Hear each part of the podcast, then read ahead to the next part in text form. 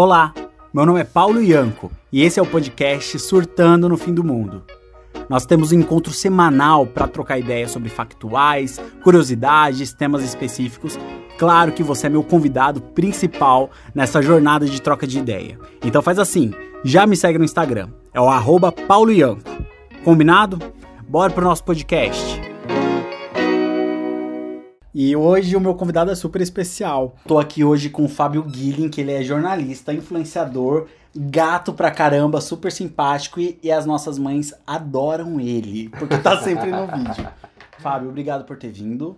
Me fala um Que trem.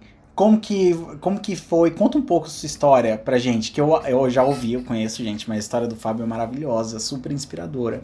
Então, é, eu gosto de falar dela porque, tipo, hoje é quando as pessoas me conhecem, olham e falam, nossa, ele é todo playboyzinho, né? Que nada, gente. Vim de uma família muito simples, muito humilde. Eu cresci no norte do Mato Grosso, lá na divisa com o Pará, no meio da Amazônia mesmo, sabe? Floresta amazônica. É chuva seis meses, é seca seis meses, é uma loucura. Ônibus, ônibus atolava, a gente não ia pra escola.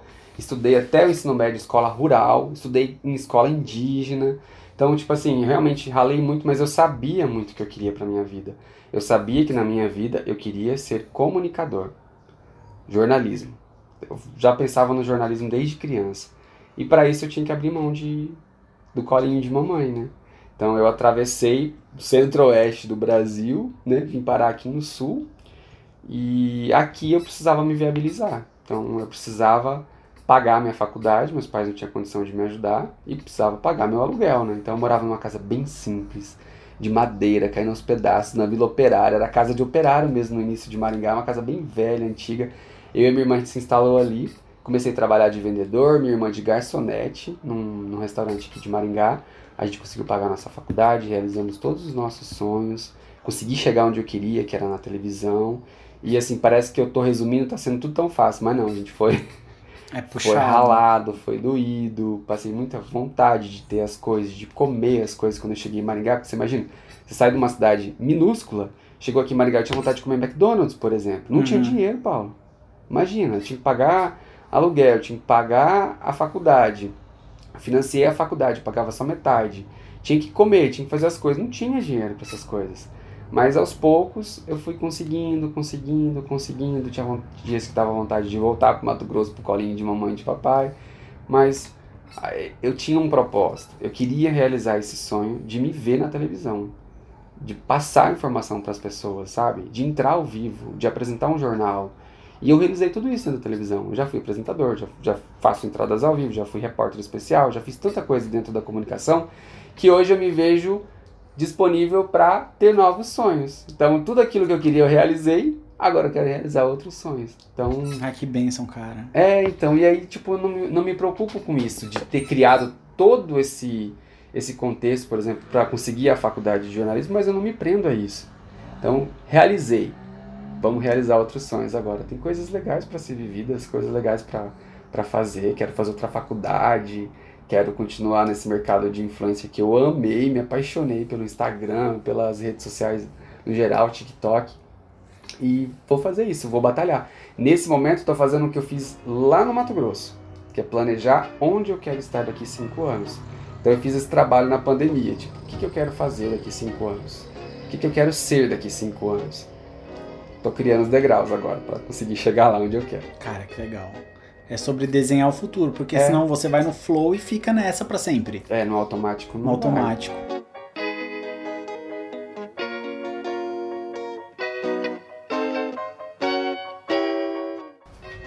Enquadramento show. Cara, o rei da gambiarra. Ah, eu gosto assim. Sabe, você sabe que quando a primeira vez que. Eu não sei se eu já te contei essa história. A primeira vez que eu fiz é, um trabalho com influenciador foi com o Luan Poffo. Te contei já isso? Você sabe o Luan Poffo? Você lembra conhece? dele? Conheço, de Florianópolis. Sim. A primeira vez que eu trabalhei com influenciador foi com o Luan Poffo, lá de Florianópolis. E ele é um fofo, cara. E eu lembro que era um perrengue do cacete, porque foi pela Bestway, eu tinha pouca verba pra trabalhar com influenciadores. E na época eu consegui oferecer pra ele 2.300 reais. Ele estudava na UFSC num quartinho, um conjugado. E a gente tinha que fazer uma ação na piscina. E é- era a minha primeira vez em Floripa também, que eu nunca tinha ido pra Florianópolis. Aquela cidade maravilhosa. Nossa, perfeita. E a gente tinha pouca verba. Então ele arranjou um amigo que tinha um carro, que era amigo da faculdade. A gente levou todas as tralhas, boia, um monte de coisa pra praia. Armamos uma piscina na Praia Mole. Não sei se você conhece a Praia Conheço. Mole, mas tem a, o bar do deck e tal, é. incrível. E aí a gente encheu com, com balde, com água do mar, essa piscina, porque não tinha dinheiro pra chamar um caminhão-pipa. E a gente encheu com boca. Putz, eu, ele e os amigos Que dele. perrengue, hein? Nossa, puta perrengue, cara. E aí acabou a gravação, tinha que carregar tudo aquilo. Sabe? Sem uma verba, sem uma estrutura, não tinha nem o que prometer. Aí eu precisava de uma foto num produto nas dunas de areia. Foi eu e ele de ônibus. Cara, é assim. Cara, que absurdo, Ninguém sabe? acredita você contando assim, né? Tipo, Não, meu é, porque assim, a- o vídeo ficou ótimo, a gente deu super risada, deu um super. Só que assim, nunca mais, né? Aí depois eu. Era a minha primeira vez de produtor e a primeira vez dele numa ação. É, influenciador, porra, uma marca me notou, cara, vou gravar com essa marca e tal. Que E uma marca que ele- nacional. Legal ver que ele se esforçou bastante, né? Muito assim. Ah, nossa, eu, eu até me emociono, porque eram dois fudidos. e assim, a gente se ajudou muito. E aí, com o passar do tempo, ele virou DJ. E assim, tinha festa em São Paulo, tava lá, ele me chamava. Ai, tô na Preta Gil, tem fulano pra te apresentar da, da Ambev, sei lá, de alguma empresa. Eu chamava ele. E por mais que a gente nunca tivesse uma proximidade muito grande, a gente torce muito um pelo outro, a gente se gosta demais. Quando ele tá feliz, eu tô feliz e eu, eu sinto muito essa recíproca.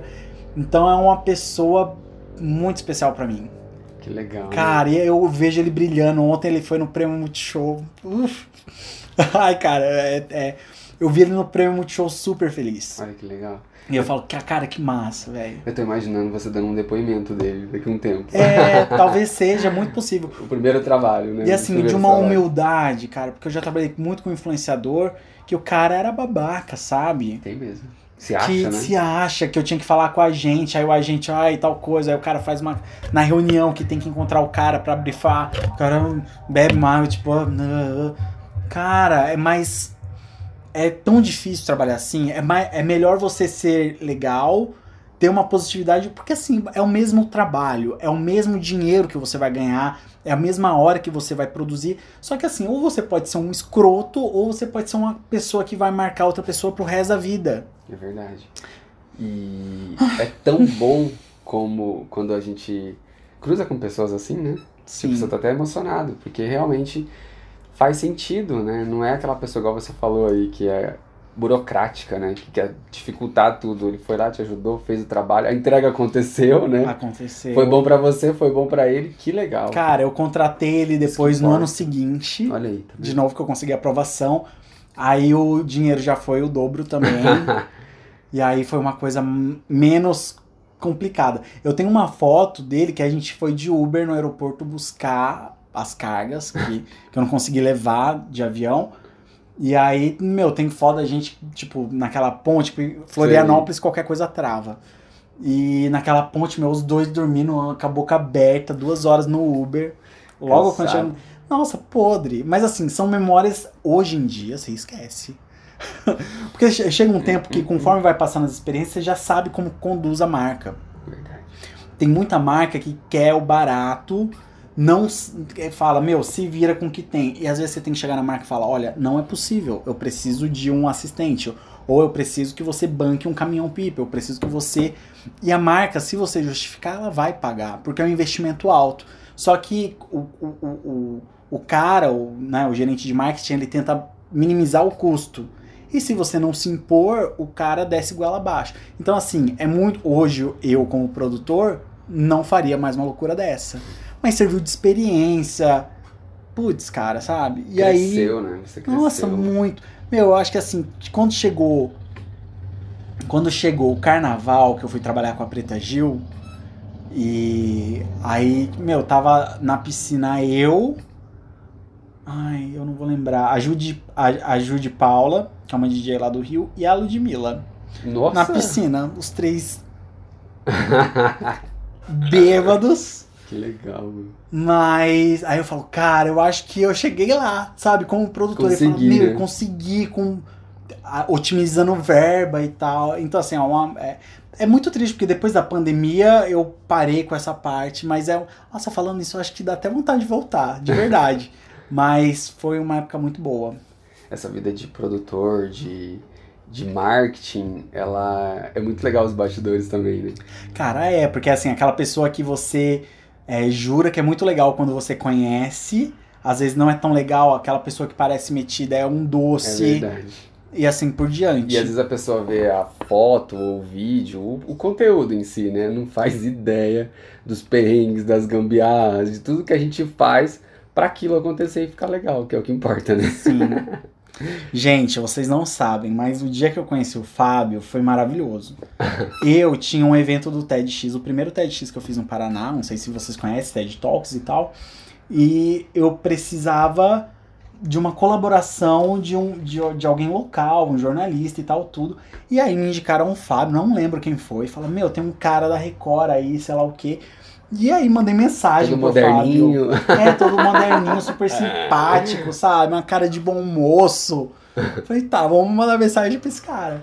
E aí eu mandei a mensagem pro Fábio pra me encontrar na casa de uma amiga no dia do evento, um surto Foi de mesmo. loucura. Eu lembro que eu, eu fui buscar a Luísa Mel no Foi aeroporto. mesmo. Eu cheguei no apartamento de um monte de gente, né? É, tava o Pedro legal. E De aí, Floripa, De Floripa Pedro, também. verdade. O Pedro eu conheci por conta do Luan. E aí, cara, meu, um menino super. Você é super respeitador, super educado, super educado demais, assim, gente boa. E eu falei, cara, que cara legal. Por quê? Eu já tava acostumado a levar umas porradas de vez em quando. E ai, ai, você é maravilhoso, né, amigo? Você é um Obrigado. menino muito doce, além, assim, claro, tem essa coisa do comunicador, etc e tal, mas a sua parte humana, ela é muito bacana, Que legal. porque ela é rara.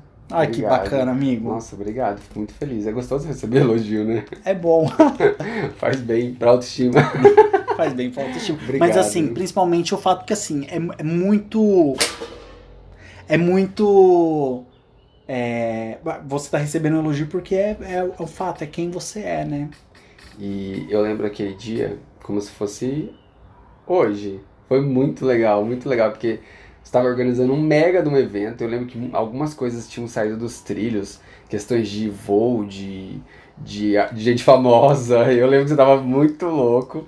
E você confiou em mim, eu fi- eu fiquei muito feliz por isso, porque você confiou em mim. A gente passou o texto acho que uma vez só, o que eu ia falar, e no fim depois deu tudo certo. E eu fiquei muito feliz. Foi Ai. uma loucura aquele Foi. evento, mas que evento, né? Meu Deus, quanto É, fez um legal. barulhinho, né? É, todo mundo falando na cidade, ficou uma semana falando daquele assunto. Nossa, ficou, eu lembro com muito carinho, porque assim, não ganhei nada, mas me diverti horrores. Uma pretensão, né? É uma É. pretensão querer trazer um. Porque assim, tipo, é, é muito louco. Claro que o TED é uma marca consagrada e tal. Mas assim, a pessoa tem que ter muita cara de pau pra chegar num famoso e falar: Oi, tudo bem? Eu não tenho dinheiro, não tenho cachê. A Daniela Scarelli pagou a passagem dela.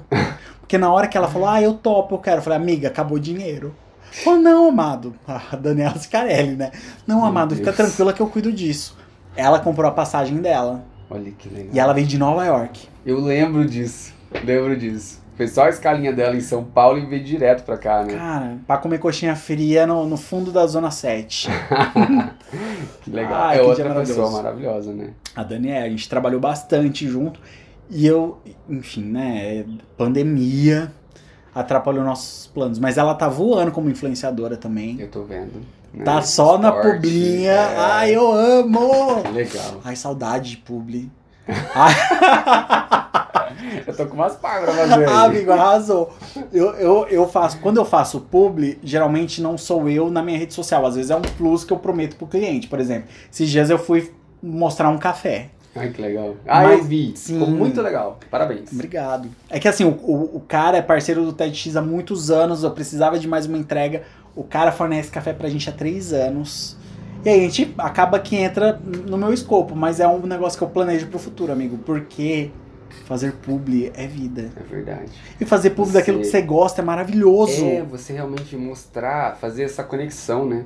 Porque às vezes a marca, ela tem um produto legal, ela tem algo bacana, mas ela tem dificuldade de chegar nas pessoas, né? Uhum. E a nossa missão, você como publicitário né, na parte de publicidade de marketing e eu como, a par- como comunicador, a nossa missão é justamente fazer essa, essa ponte, né? Sim. Mostrar como realmente aquele produto funciona. E aí quem quiser se conectar com ele, que se conecte. Mas realmente é, é legal, eu gosto. Tô apaixonado por essa área. Vem cá, me fala uma coisa. Já teve problema com hater? Já. E aí? Uhum. Como foi isso? As primeiras vezes eu fiquei assim bem chateado, bem magoado, porque você sabe que eu gosto de dar um de comunicólogo lá no, na rede social, né? Eu adoro falar de sentimentos, de emoções. E todas as vezes que eu posto algum vídeo, sempre, Paulo, sempre tem alguém que entra ali, comenta, ou às vezes eles começam a compartilhar entre eles e assim, criticam mesmo, sabe? Já, já teve vezes de eu ouvir, por exemplo, é, de, de eu ler lá a pessoa falando tipo assim, quem é esse menino pra falar isso? Quem é essa pessoa pra falar isso? E eu não tô falando de nenhuma teoria da psicologia. Uhum. Simplesmente tô falando de sentimento que todo mundo tem, todo mundo carrega vários sentimentos. né, Experiências, inteiro. né? E eles invadem mesmo a página e falam coisas absurdas, palavrões, coisas horríveis. No início eu ficava muito mal, mas depois de um certo tempo eu entendi que essas pessoas, na verdade, elas me ajudam. Porque elas divulgam, ela mandou pra outra, dá acesso pros meus Ah, vídeos. É, ela- gera engajamento e tal. Tá ótimo. Então, Você dá bloco ou não? não. Você deixa lá. Fica lá. Análise, né? Uhum. Pra isso que tem análise. Exatamente. Eu acho o máximo quando os meus seguidores entram lá e criticam essas Defende. pessoas. É. Ah, Eu deixa- falo, "Uh, isso aí, vai. Meu, a minha- primeira experiência de hater foi muito bad, que foi a da do Eu influenciador lembro. maldito lá. Eu lembro no TED. Que né? aquilo ali foi loucura. Mas eu acho que depois daquilo, agora, ai, fulano veio. Esses dias eu fui. De... Olha que besteira também. Twitter é um lugar que você tem que tomar cuidado. Foram falar mal da Luísa Mel, porque sei lá o que. Aí eu falei, gente, se vocês fizerem. Jurou, né? Tipo, ai, fui defender a Luísa Mel, cara. Sei lá, brotaram umas 200 pessoas lá descendo o As cacete. pessoas têm um ódio, né? Elas são loucas, cara. E aí eu falei, ai, gente, desculpa, já passei por isso antes, Munamu. Não vai ser hoje. Os primeiros a gente fica baqueado depois, né? Ah, depois você fala, ai, comenta mais, que aparece meu nome. é o que eu faço. Deixa lá, comenta. Cara, Manu. Gavassi tem uma teoria maravilhosa, que ela fala assim, que ela ama os haters dela. Deixa eu pesquisar isso, gente. Sério? Ela fala? Ah, mas eu gosto também, viu? Eu acho que é igual eu falei, eles realmente acabam divulgando o trabalho. E sempre vai ter, Paulo, independentemente da sua área, independentemente do seu caminho, esses haters sempre vão estar por aí. Essas são pessoas mal amadas, eu Tocando acho, sei telefone lá. de Paulo Ian. Calma aí, ó. Ó, alô? Vai ligar. Não, me sinto muito. Aqui, ó. Mas você tem haters ou não? Tem, claro que tem, eu amo todos. Você ama seus haters? Eu amo eles. Você não bloqueia eles? Não, me sinto muito bem sucedida de ter haters. Gente, ela é muito bem resolvida. Gosto Você- demais. Mas aí você não responde nada? Não, Você deixa, eu- você deixa o comentário ruim? Deixa, você apaga? E apago tudo. Sério? Apago tudo, bloqueio tudo. Eu deixo, eu sinto que eu tô bombando quando tô me xingando. Ai, eu, eu, É doida. Ah! Ah! Cara, eu penso igual ela. Você sabe que você tá bem quando você divide opiniões. Quando tem gente que te odeia gente que te ama. Se só te ama é porque você não fede nem cheira. Então é bom. Gente, adorei, muito bom. Melhor resposta. Analisada. Melhor resposta. Essa menina é analisada. Gostei dela. Fábio, eu quero agradecer muito sua presença aqui hoje. É um, nossa, que demais ter você aqui. E a casa é sua, volte sempre quando quiser. E na nova casa também, estamos sempre juntos. Que legal, olha, eu que agradeço, tá, Paulo? Obrigado mesmo, tá? Imagina. Pessoal, quem quiser seguir o Fábio, é o arroba eu, Fábio Guilin. Isso mesmo. Ó, No Instagram. TikTok, É a mesma arroba. todas as redes. Tá Fábio é um menino onipresente. Graças a Deus. E eu adoro rede social, eu adoro conversar lá também, me chamem. Gente, vão lá, mandam um direct pro Fábio, que o Fábio é um, é um reizinho acessível. Pessoal, muito obrigado pela sua atenção. Até a próxima semana. Um abraço. Tchau.